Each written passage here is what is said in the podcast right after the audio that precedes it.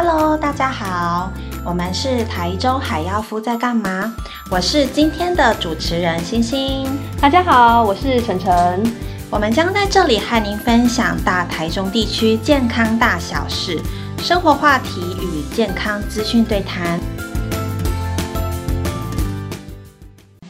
那我们今天的健康聊聊主题是：C 肝如何防范爆火力灾，保护好你的小心肝了吗？C 型肝炎是国内感染人数第二多的病毒性肝炎，号称肝病第二号杀手，仅次于 B 型肝炎。肝脏是无声的器官，肝脏病变患者不会有感觉。如果一不小心，有可能会成为肝癌的高危险群哦。所以我们要预防胜于治疗，多一点了解就能保护好自己的小心肝。嗯。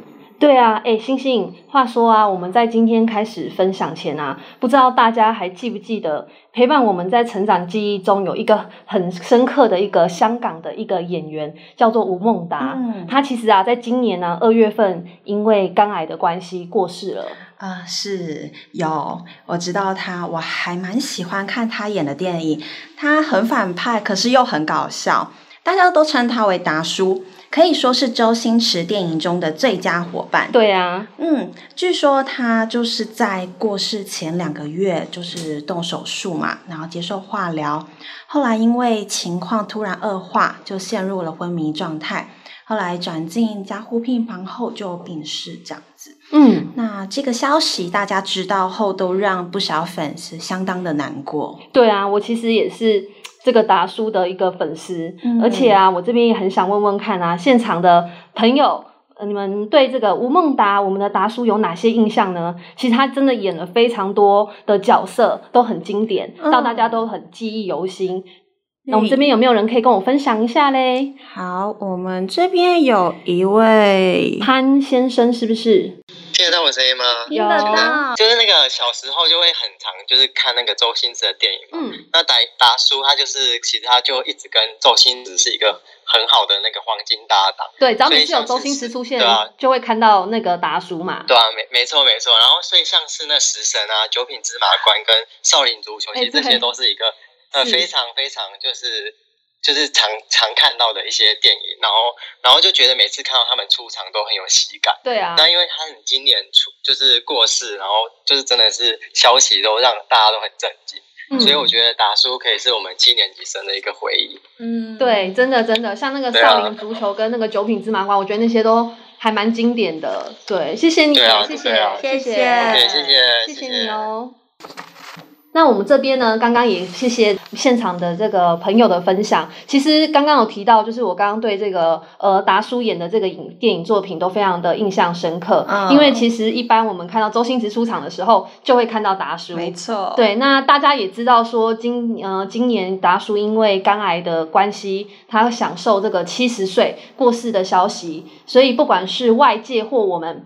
听到的时候都会觉得很惋惜。嗯，对，其实吴吴孟达先生他现在之前呢，他虽然知道这个身体的状况不佳，暂停工作就医，但不晓得啊，原来那时候吼情形情况已经非常的严重，所以呢，他就没有交代任何的事情。所以这也提醒了我们大家，千万不要去忽视这个肝癌防范的问题。嗯，像是啊，我们这个台大医学院的这个名誉教授，还有肝病学术执行长。杨培明表示，肝脏呢是这个无声的器官，所以呢，肝脏病患通常不会有感觉，所以早期能够发现的患者大多是长期控制 B、C 肝或是定期健检才会发现，嗯、所以等到哈这个不适不舒服的时候哈再去就医的时候哈都是晚期了，对，而且啊这个晚期的肝癌啊治疗的效果非常有限。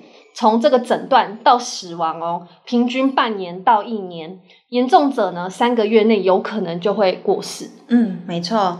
那林口长庚医院副院长简荣南也表示，台湾肝癌的患者以病毒性肝炎为最大宗，大多是 B、C 肝的带原者。那台湾近年来积极找寻 B、C 肝代原者，但推估仍有一半的 B、C 肝代原不知道自己有病毒性肝炎。但若能在早期发现，肿瘤小于三公分以下，透过手术治疗，几乎可以完全根除肝癌哦。嗯，那还有啊，知道自己是 B、C 肝带原者的患者呢，大约有六成会定期在门市追踪，它能帮助肝癌及早发现。可是啊，还有四成的患者，虽然自己知道是带原者，嗯、却没有定时去追踪，就成了肝癌的未爆弹，可以说是肝癌的高危险群呢。是啊，星星，你刚刚说的对。嗯，另外啊，还有我们在面对这个肝癌的这个晴天霹雳的这个诊断结果，对，一般来说吼，大家可能会没有这个心理准备，所以都很常问说，Why？为什么会是我？哦，对，其实呢，在医学上，我们很难去追究，哎，为什么会罹患这个肝癌？但确实有一些人是比较容易去罹患这个肝肿瘤，嗯，有些因素容易那个诱发肝肿瘤。对。如同呢，像是其他的癌症一样，肝癌的成因呢，其实是非常的呃十分的复杂的，对，很少是单一原因造成的。是，那许多呢致癌的原因有相互作用，也会让这个过程中最后才慢慢形成这个肝癌。嗯，那这边呢有哪些可能是这个肝癌的高危险群呢？嗯，对，那像是呃肝硬化的这个病人，嗯，还有呢慢性肝炎病人，还有 B 型肝炎及 C 型肝炎的慢性感染者。另外呢，还有在家族中有罹患肝癌者，这些朋友们一定要非常的小心跟注意，并且要做好这个定时追踪检查哦。没错，这些朋友记得要多注意，然后做定时追踪检查。好，这边想要问问我们线上的朋友们。呃，有没有家人呢，或是亲友也担心会有肝癌？那有长期进行检查并追踪呢？线上的朋友就是如果有想分享的，随时都可以举手哦。好，这边是呃，Tony，您好，您好，听得到声音吗？Hello，Tony，有有。好那 Tony 可以帮我们分享一下吗？就是有没有家人或者是亲友也会担心有肝癌，或是长期进行检查追踪的有吗？嗯，有。关于这一部分啊，之前我有一个亲属，他大概两三年前有检查出肝癌。对。那虽然他都有按时回诊抽血。然后照超音波和拿药之类的，嗯、但是然后回诊的时候，医生也说，就是他的状况还算稳定，还不错。然后他大概也都是三个月会回诊一次。嗯、可是有一次回诊的时候，呃，他忘记回诊，嗯、然后就发现说他的癌细胞又又出现。嗯、所以之后就是只要他需要回诊的时候，我们都会叮咛他说要。记得要定期去追踪，这样。嗯嗯嗯，对，谢谢 Tony 的分享。其实定期回诊是真的非常重要，而且要定期追踪吼，这部分是绝对不能松懈的。好，谢谢 Tony 的分享。那另外这边也要跟大家来分享，台南市立安南医院副院长徐秉义表示，肝癌位居国人十大死因的第二名。但事实上，要防治肝癌是有方法的哦。嗯，只要记住三大关键，都是可以避免的。好啊，那我们现在就来分享哪三个关键嘞？嗯，大家要记起来哦。那，第一个，了解自己是否是高危险群。那肝癌的高危险因子主要有 B 型肝炎病毒带源者、C 型肝炎病毒带源者、酗酒者、有肝癌家族史。建议在国小六年级、大一及出社会后，每五年定期抽血检查，了解一下自己是否有 B 型或 C 型肝炎上升哦。对啊，提到这里也想要补充说明一下，我们早期社会哦，共用针头的情形较多，所以呢，长辈呢是罹患肝炎的高风险族群之一哦。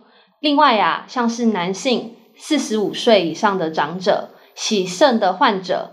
还有这个 HIV 就艾滋病毒的感染者、药瘾者也是高风险的族群。另外呢，要请大家多注意哦，这些族群的家人呢也需要特别的注意，因为 B、C 肝炎的感染方式会借由这个血液垂直感染与水平感染哦。嗯，没错。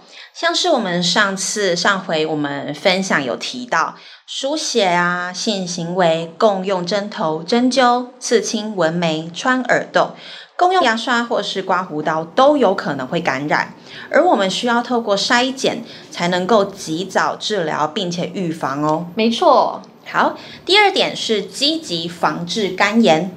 如果是 C 型肝炎患者，吼，赶快接受抗病毒药物治疗。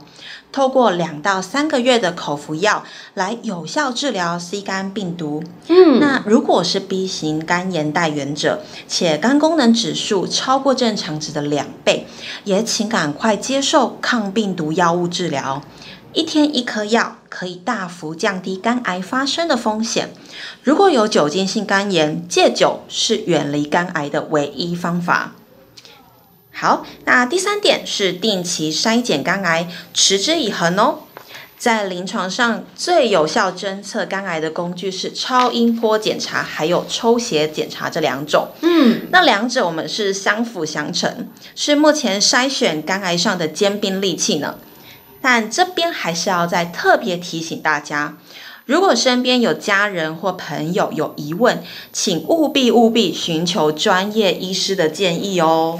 没错没错，也因为啊，就像刚刚我们分享到的，就是感染后，因为大多数啊都没有症状，不容易发现，所以我们必须要先做好这个筛检检查。那最简单的检查就是直接透过抽血去检验。得知有没有确诊？对，那像第一种呢，常见的方法就是我们去检测这个 C 型肝炎的病毒抗体。是，就是像当你去感染这个 C 型肝炎的时候，身体呢就会产生这个 C 型肝炎病毒抗体。对，所以呢，如果我们透过抽血检查，就能够去侦测血液中病毒的抗原或抗体哦。嗯、是，所以当血液中的这个病毒呢，C 型肝炎抗体呢检测。成为阳性就表示感染了，嗯，而感染了以后呢，约有七十到八十趴的感染者会演变成这个慢性的肝炎，是。有可能进一步哦变成这个肝硬化或肝癌哦，嗯，还有呢，因为遭受这个病毒感染，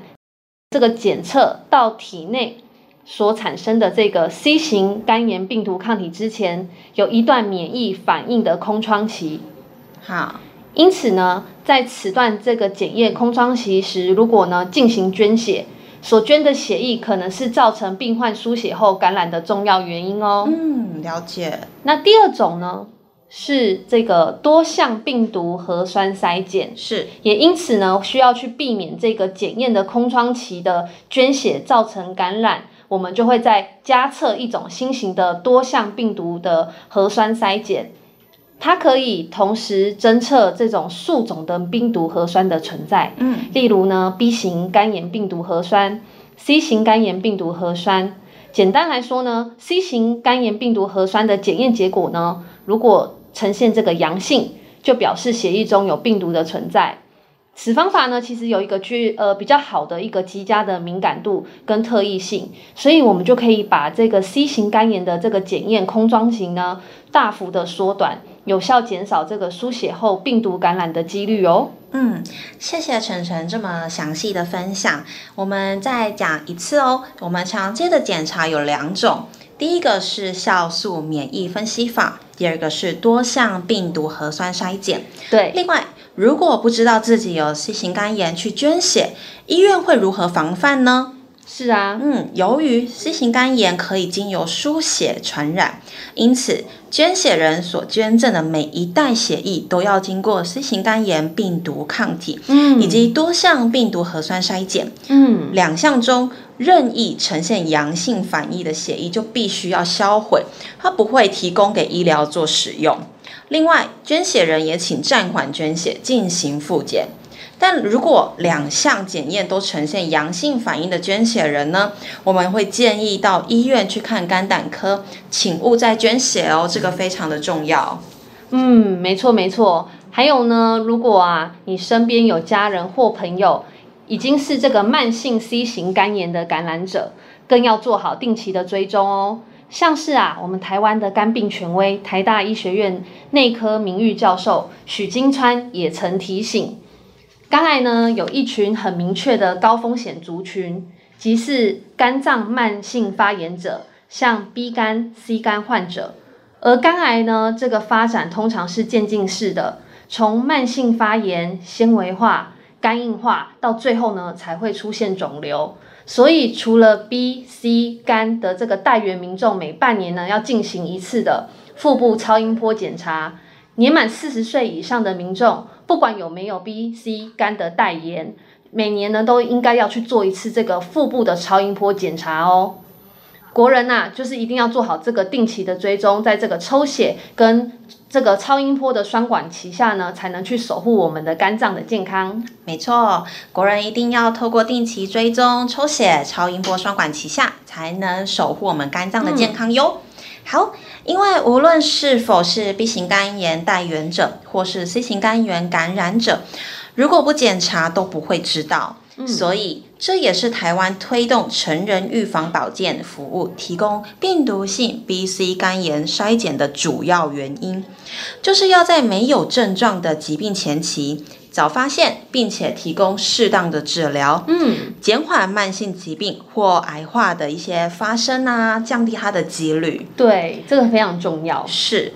那政府有没有哪些 B、C 型肝炎筛检的计划呢？因为我觉得像这样的呃状况，最简单的方法就是直接去筛检，最有效。嗯。对，那像是台中市卫生局从今年一月一号起到今年八月底推出的一百一十年度台中市职场爱肝头家。B、C 肝炎筛检奖励计划，哇！鼓励台中市民可以善用政府提供的终身一次免费肝炎筛检服务哦。嗯，因为啊，全国十大死亡原因当中，慢性肝病以及肝硬化年年榜上有名。每年大约有四五千人因为这个病故，而常年登榜全国十大癌癌症死因的肝癌，每年其实也夺走大约七千人，很多耶。对，所以根据这些调查，死于肝癌的病患中，大约有七十趴的人是 B 型肝炎的代言者，那二十趴是慢性的 C 型肝炎的感染者。C 型的肝炎是透过血液还有体液的传染，每四个人会有一个人演变成肝硬化。那每二十个人会有一人会并发肝癌，为远离就是肝病的威胁，最有效的防治就是立即接受筛检，达成早期发现、早期治疗。是的，嗯，若 C 肝筛检结果是阳性，那后续的病毒量检测也是阳性的话，可以接受口服新药的治疗。啊，药物的副作用比较小，用药简便，而且治愈率达到九成以上哦。所以一个治疗大约是二十万元左右，目前已经纳入了健保给付，所以鼓励企业的头家们要来申请哦。除了政府的那个政策支持，更需要透过企业的力量，对啊，让员工可以及早筛检，及早接受治疗。哇，这样好想要赶快请告诉我们周边的亲朋好友，大家一起来，请鼓励企业的头家都来一起申请这样的好康，对，大家要一起分享出去哦。还有刚刚啊，也谢谢就是星星这边的分享，像是我们台中市卫生局去年呢，与这个财团法人肝病防治学术基金会以及国际扶轮呢三五二二地区，在大理高中呢就有举办这个免费肝炎与肝癌的这个大筛检的活动，不少民众呢都很纷纷的都来参加免费呢肝炎及这个肝癌的筛检，今年则是与台中市的诊所协会携手呢，在这个台中。彰化南投的基层的诊所去成立这个中中彰投的 C 型肝炎筛检及治疗联盟，共同呢去推动这个 C 肝微根除的计划，就是希望我们可以邀请更多这个民众能够来接受 C 型肝炎的筛检及治疗，去防治我们因为这个疏忽跟耽误这个就医的黄金时间，导致呢相关并发症的发生。嗯，所以呢也透过这个诊所啊。分科互惠，还有我们这样的一个双向水平的转诊，那提升民众治疗的一个就近与便利哦。嗯，这边呢，我也现在要来问问看大家，就是像刚刚有分享这样的一些奖励计划，我也不知道现场的朋友有没有曾经有呃参与过这样子的 B、C 肝炎的筛检呢？有吗？线上的朋友有没有就是参与过我们 B、C 肝炎的筛检呢？都可以举手分享哦。嗯，现在好像有看到来宾哦。Alice，好，我们邀请 Alice 这边来分享您好。Hello，有听到我的声音吗？有，很清楚哦。哎哎，主持人好，我是 Alice。你好。呃，其实我是乡下长大的小孩啦。那我希望我们的长辈们都可以参加到三点这件事情。那听说只要携带健保卡到携保呃携带健保卡跟空腹八个小时就体检很方便。嗯。所以我在想说啊，就是今天提到有提到那个奖励计划，我们希望就是台湾各个企业都可以推行。有预防，感觉上会比较安心吧。嗯，是啊，我觉得你说的很没有错。就是刚刚你有提到说，哎，我们要做这个筛检，其实很简单，只要就是呃做这个空腹这八小时，然后吸到健保卡就可以做这个筛检了。谢谢，谢谢那个 Alice 你的分享哦。好，那我们这边呢，就是呃，刚刚今天提到的这个台中市卫生局针对这个台中市职场就是爱肝头家的 B、C 型肝炎筛检的奖励计划，那在这个筛检的对象是否有这个年龄限制呢？我们这边也来跟大家来说明哦。首先呢，是要这个涉及在台中市，然后符合成人预防保健 B、C 型肝炎筛检资格的这个职场事业单位员工。一般呢，民众可以筛检的年龄呢是四十五岁到七十九岁。那如果您是我们原住民的朋友，您大概是四十岁到七十九岁，那这部分是终身一次的检查哦。嗯，没错。还有哦，为了要鼓励台中市职场事业单位配合劳工健检或职场设站，台中市卫生局还推出了奖励办法——爱肝头家职场健康奖。确实完成筛检至少五十人以上，于筛检完成后缴交名单给卫生福利部国民健康署健康促进品质管理考核资讯整合平台，资料进行查询核对，符合资格者会依筛检人数给予商品卡哦。不过也要提醒筛检对象需要涉及在台中市哦。嗯，好。那依据各职场事业单位缴交完成，就是筛检名单，给卫生福利部健康署健康促进品质管理考核资讯整合平台进行资料和查询跟核对后，会在一百一十年完成筛检名单。注意哦，名单是不得重复，嗯、而且得涉及在台中市，它才会列入计算。是的，对。那我们详细的一些资讯，欢迎大家可以上台中市卫生局网站做查询。诶，那这样子，如果像是有民众想要打电话问啊，或是想要更多的了解的话，嗯、要怎么办啊？嗯，有这边大家可以记起来哦。我们也可以打电话到台中市卫生局的保健科找赵先生。好，我们电话是零四二五二六五三九四。分机是三三五零，那我们再重复一次哦。我们除了可以上网台中市卫生局的网站查询资料外，也可以打电话到台中市卫生局保健科找赵先生。是的，电话是零四二五二六五三九四，分机是三三五零。好，谢谢谢谢星星的分享。我们呢，其实要非常的呃感谢我们，趁现在我们还。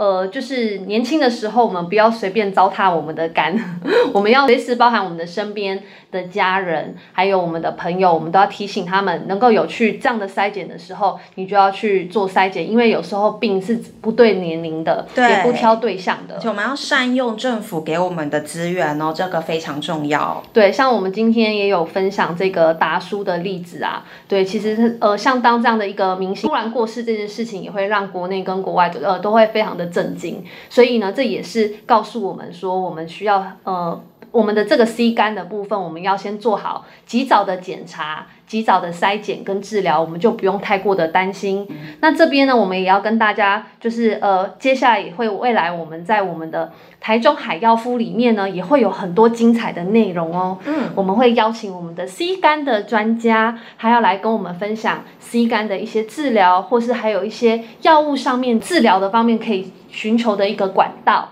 那另外的部分，我们也会有这个 C 感勇士真实的故事哦。嗯，是，我们可以透过呃，在这样的一个呃医医治的一个过程，透过 C 感勇士的故事，能够帮助我们更了解这个过程中需要。经历的事情，同时我们不要有一个害怕的心，我们也要像这些勇士，能够勇敢的去面对，及早的治疗跟筛检，嗯，这样就可以保障我们的小心肝喽。今天星星跟晨晨这边就跟大家聊到这边，那我们也邀请呢大家，你现在呢可以不妨拿出你的手机来。然后呢，搜寻我们的 IG 跟 Podcast，来多多关注我们的台中海药夫在干嘛。我们不同生活化以及健康常识的话题呢，未来都会更多的与你分享。我们之后呢，就会持续在我们的 Car House 与大家相会喽。期待线上再见喽，拜拜，大家拜拜。